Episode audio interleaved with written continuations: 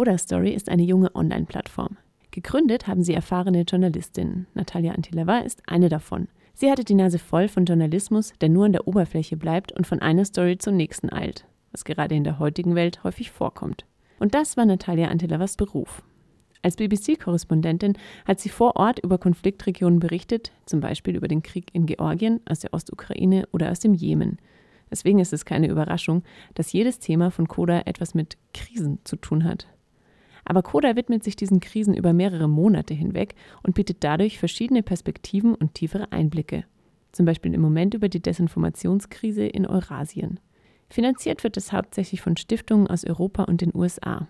Kodas Sitz ist in New York, aber die meisten Geschichten gehen um Osteuropa und vor allem um Russland. Deswegen arbeiten die meisten Mitarbeiterinnen in Georgiens Hauptstadt Tbilisi, wo Antileva herkommt. Dort haben wir mit ihr über Koda Story gesprochen. Was hat Sie auf die Idee für Coda Story gebracht?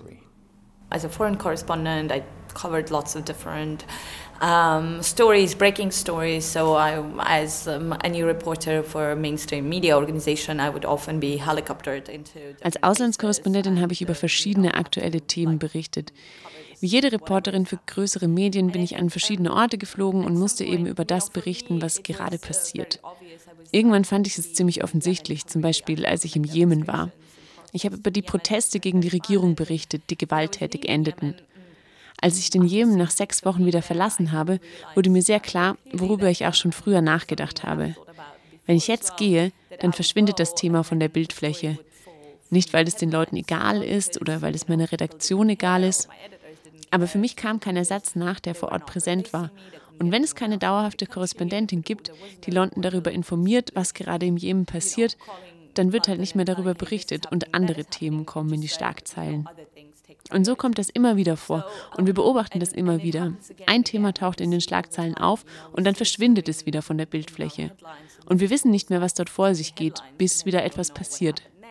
Das hat mich auf die Idee gebracht, ob es nicht irgendwie anders geht. Und so bin ich darauf gekommen.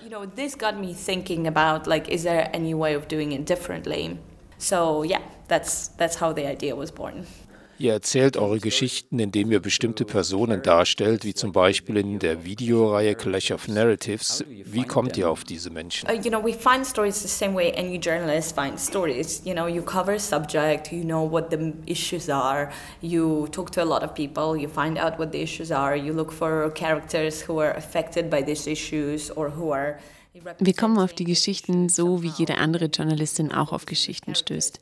Man recherchiert zu einem Thema, man kennt die verschiedenen Facetten, unterhält sich mit unterschiedlichen Menschen und sucht nach Leuten, die davon betroffen sind oder irgendwie für das Thema stehen.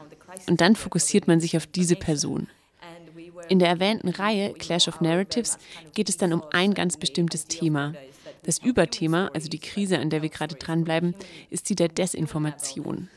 Die Idee von Coda Story ist, dass wir persönliche Geschichten erzählen, also aus der Perspektive von verschiedenen Menschen. Wir machen uns also viele Gedanken darüber, wie wir über Desinformation auf einer persönlichen Ebene berichten können. Einer der wichtigsten Nebeneffekte von Desinformation ist, dass wir in Filterblasen leben, in diesen Bunkern und dass wir nicht wirklich miteinander sprechen. Wir haben dann etwas ausprobiert und zwei Personen ausgewählt, die beide für verschiedene Erzählungen über ein Thema stehen. Also beide haben ihre ganz eigene Sichtweise auf das Thema. Und wir begleiten sie, um ihre Erzählungen nachzuvollziehen. Das war die Idee. Aber das allein reicht noch nicht aus, um einen Film zu drehen. Also man kann ja nicht einfach zwei Leute mit irgendeiner Meinung nehmen und sie halt begleiten. Das wäre wahrscheinlich nicht so interessant. Wir mussten also spannende Menschen auswählen. Wir brauchten noch eine bestimmte Situation. Im Fall von Georgien waren es die Wahlen.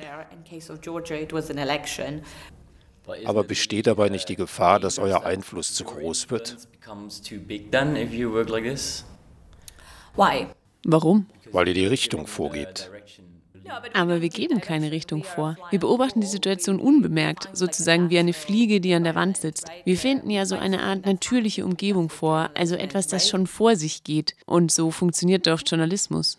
Ihr habt einerseits sehr kurze, griffige Videoclips und daneben auch längere Geschichten. Wer ist eure Zielgruppe? Wichtig ist, dass es interessant ist, egal ob es neun Minuten dauert oder eine Minute. Es soll interessant und ansprechend sein. Die Leute sollen sich gerne anschauen. Kürzere Stücke funktionieren natürlich in den sozialen Medien eher besser. Aber es gibt genauso eine Nachfrage nach längeren Videos, also Menschen, die sich sowas anschauen. Es werden ja auch immer noch eineinhalb Stunden lange Filme gedreht.